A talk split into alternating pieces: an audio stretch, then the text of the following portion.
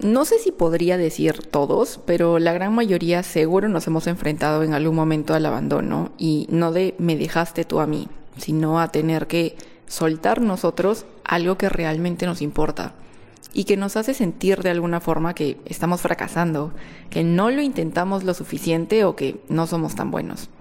Y no te voy a mentir, este capítulo no busca ser la medicina contra esa situación porque por más que te diga y sepas que eso no te define, que todo pasa, saberlo no hace que duela menos cuando pase. Pero hablar de esto quizás sí pueda hacer que veas un marco alrededor del éxito y del fracaso que quizá no estabas considerando y que nos puede servir para que si la pasemos mal, lo que toca, pero sabiendo de dónde viene, y que nos duela y hablar con el dolor, pero de una manera más amigable, por así decirlo. Así que antes de entrar en lo profundo, hola, ¿qué tal? Mi nombre es Iris y bienvenida a este podcast en el que sí, pero no, hablamos de dinero. Ok, arranco el capítulo comentando que con cualquier proyecto que tengamos, no necesariamente la retribución principal va a ser económica. Por ejemplo, muchas personas creando contenido no viven económicamente de las redes o si tienen ingresos pues son muy esporádicos. Pero entonces, ¿qué ganan? Bueno, una red de personas con las que comparten el mismo gusto por tal o cual cosa, el aprender cómo mantener constante publicando cómo mantenerte constante, mejor dicho, publicando en Instagram, TikTok, con lo que manejes, aprender a manejar esas nuevas redes, que ahorita creo que acaba de salir Threads, Threads, no sé, no, he investigado mucho, pero me entienden. Eh, o por ejemplo, otro tipo de proyecto, hacer, no sé, algún tipo de deporte, entrenando con tu plan, tus días de este ejercicio, sí, el otro descanso y etcétera. No necesariamente porque vayas a representar a tu país en las Olimpiadas, pero la satisfacción de hacerlo es mucho más que suficiente. Y aprenderte que puede ser, o sea, aprenderte de ti que puede ser disciplinado, disciplinada, que cuando te comprometes con algo le das así el todo por el todo. Y bueno, en este ejemplo, aparte de los cambios físicos y mentales que trae el deporte, o sea, ya con eso creo que creo que ya tendrías un combo completo que va mucho más allá de solo dinero. Pero en ambos ejemplos y cualquiera que te imagines, todo esto va a traer un estrés del bueno y del malo. Y acá me voy a ir en conceptos ya un poco más profundos, que son el euestrés y el distrés. Para que se te haga familiar, eu viene de euforia, o sea, es esa adrenalina de, Señor, me estoy muriendo de sueño, pero qué ganas de hacer esto. O es sábado en la noche y yo ya me estoy yendo a dormir, no estoy yendo a esta, a esta reu, porque me encanta esa sensación de correr el domingo en la mañana. Ese es un estrés del, entre comillas, bueno, chévere, positivo. Pero por otro lado, el distrés es el que te paraliza, el que no te deja dormir de la preocupación, del cuestionamiento de si estás eligiendo bien, si de verdad te gusta lo que haces y etcétera. Ahora, hay otro tipo, no de estrés, pero de estado en el que nos, encontramos cuando, cuando emprendemos algo. Y creo que es normal que, o sea, hayan días súper estresantes y otros días, ok, ni buenos ni malos. Ese estado de, eh, todo está en calma. Pero acá la, como que, ¿cómo se dice? El kit, creo que sí, el kit de la cuestión está en los porcentajes que cada uno está ocupando. Por ejemplo, no, no te puedo decir que esta es una fórmula exacta, pero soltándolo así de momento, si un 50% estás en estado ok, un 30% en, no, un poquito más, un 40% en, en eustrés y un 10% en distrés, vamos a ponerle que, no sé, llevas trabajando en este proyecto cuatro meses, súper en modo eustrés, porque es, muy importante y quieres que salga bien y de la nada empieza a venir el distrés, o sea, ese estrés del malo, quizá quiere decir nada más que necesitas descansar un poco. Ese tipo de estrés malo tiene sentido. Pero ¿cuánto tiempo ya llevas sintiéndote en ese estado de, de cuestionamiento y de no dejarte dormir, en el distrés? Ahí está lo complicado.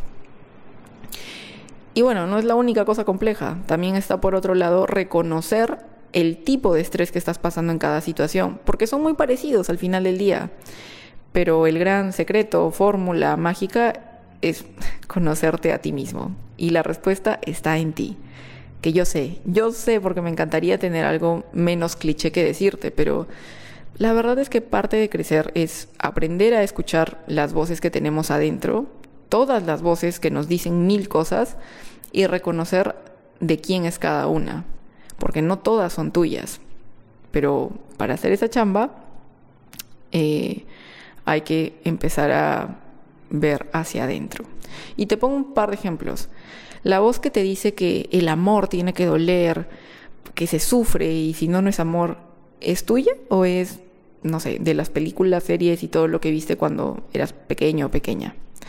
Las mujercitas siempre vamos bien arregladas y por alguna razón nadie debe enterarse que a nosotras también nos salen bellos, que después de hacer ejercicio también olemos feo y etcétera. Esa voz que te dice eso es tuya o quizás es tus familiares, no sé, la gran mayoría tías, a quienes las educaron de esa manera. Que todo en esta vida es dinero y que todo se arregla con dinero es tuya o es quizá de algunas personas que pasaron por momentos económicos muy muy duros que te dicen eso. Y ojo, no quiere decir que lo que opinen esas voces no se puedan volver también tus opiniones, pero cuáles de verdad te están sumando, cuáles te resuenan y cuáles te hacen ruido. Las que te hacen ruido son las que deberíamos de bajarles el volumen y saber que, existen, que las tenemos ahí, pero que gracias, no gracias. Prefiero en este caso no, no escucharte y no hacerte mi voz propia. Pero hay que hacer esa chamba. Y yo lo veo así como, de verdad, como, como estaciones y que va subiendo el volumen. Mientras más alto le subas a tu voz y más seguido te escuches a ti, cuando le quieras preguntar, oye, ¿esto es estrés del bueno o el malo? Con más seguridad te vas a poder autorresponder.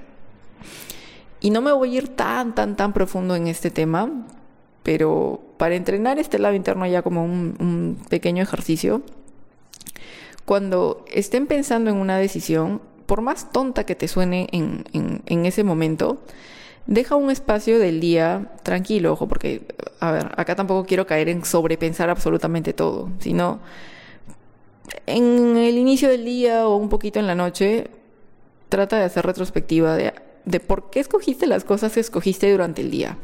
Por ponerte ejemplos, voy a comer ensalada porque el fin de semana eh, voy a comer una torta ok, en la noche que te des tu espacio o en el día usted elija, vas a decir, ya, ¿de, dónde viene esto? O no sé, acaban de pagarte la gratis aprovechando que estamos julio y, y ya estás pensando a dónde te vas de viaje. En tu momentito de calma, reflexionar, de verdad, o sea, si quieres ir de viaje está perfecto, pero ¿es eso lo que quieres hacer o es lo que tienes que hacer porque alguien dijo que en el feriado largo sí o sí te tienes que ir de viaje, aunque no estés del humor? Y así con cada pequeñas, cada, pequeña decisión que tomes eh, en un espacio determinado. Porque como te digo acá, el otro extremo es que sobrepienses todo y tampoco es la idea. Pero te dejo con ese ejercicio.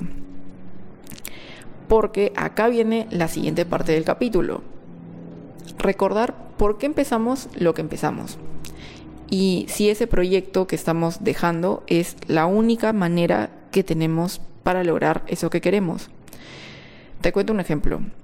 Em, yo trabajé algunos años en la parte de gestión y management de artistas musicales y una vez una persona me dijo que era muy importante que los y las artistas supieran qué tipo de músicos querían ser.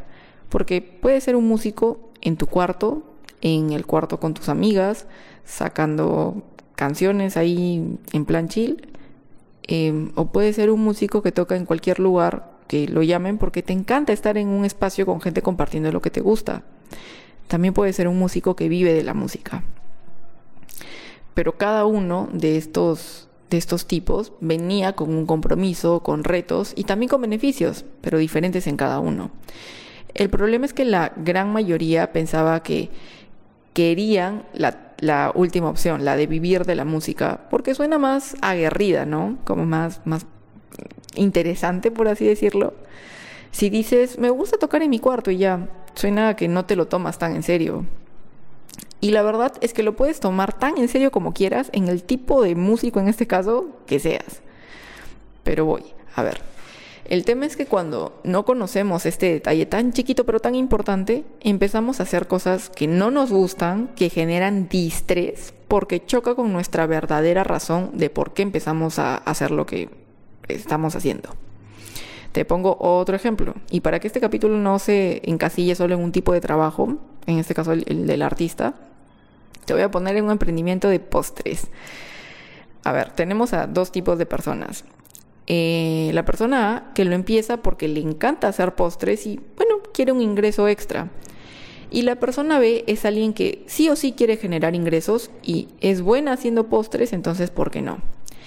En el primer caso, el estrés del bueno se vería como, Dios mío, tengo muchas recetas ahí pendientes por preparar y no sé ni por dónde empezar, pero qué emoción. Y el estrés del malo sería que dejara de disfrutar el hacer postres. En el segundo caso, el estrés del bueno es que haya tantos pedidos que no vas a dormir porque, Dios mío, ¿cómo vas a facturar? Pero el estrés del malo sería que dejaran de haber ingresos. Son enfoques muy distintos, pero que recordarlos te vuelven a tu por qué cada que lo necesitas. Entonces, si tienes un proyecto y no está generando ingresos, checa si realmente generar ingresos era tu motivación principal. Y si era eso, pues no tengo mucho más que decirte. Pero si lo empezaste porque te gustaba y en el futuro quisiste ver si se podía volver monetizable, quizás porque te olvidaste que era realmente tu, tu motor inicial y te encaprichaste un poquito con volverlo rentable. Y como te decía al inicio, no todos los retornos son siempre financieros. Puede ser parte de, pero hay muchas otras cosas que te puede traer emprender un proyecto. Si buscabas dinero, hay también otras maneras de lograrlo. No necesariamente eh, haciendo eso que, en lo que estabas trabajando.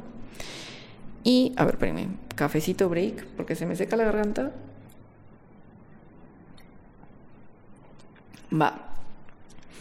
Para ir cerrando, pongo un par de recomendaciones que yo creo que no pasan en el tiempo. La primera es no hagas de un proyecto tu identidad, porque un proyecto es rígido e inamovible. Tu identidad va a ser tuya haciendo lo que sea que hagas. Y acá muchos ejemplos. Regresamos al del músico. De escenario, de cuarto, de TikTok, de donde tú quieras, pero músico. Tú eres ordenada en un emprendimiento, haciendo tablas de Excel para alguien más, organizando una cena familiar, pero ordenada. Y para el evento que tengas que hacerlo, eso es circunstancial. Tú quieres ganar dinero, lo puedes hacer con un emprendimiento, trabajando para alguien más, invirtiendo de mil formas. Y si una no funciona está bien, porque tienes otras 999 para intentar. Ahora, el segundo consejo, que yo creo que no pasa en el tiempo, solo tú sabes por qué haces lo que haces. Y si alguien cree que por abandonar fracasaste, es lo que crea esa persona y su por qué probablemente es diferente al tuyo. Ahora, una recomendación. Si quieres probar algo nuevo, ponte tú misma un límite de tiempo para lograr X cosa, para evaluar cómo te sientes con ello. Y si pasa ese tiempo y luego decides dejarlo, ¿a ti a qué te suena? ¿A fracaso? ¿O más bien a que estás cumpliendo tu compromiso? Ahí hay otra manera de verlo. Y tercero, creo que siempre es buena idea no casarte con un solo compromiso, porque tener el respaldo de otras cosas hace que puedas pensar con más calma.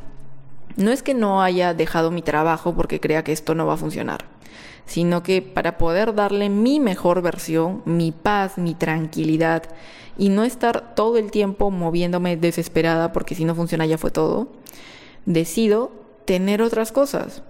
Y no me quedo en algo porque necesito que funcione, sino porque yo elijo quedarme.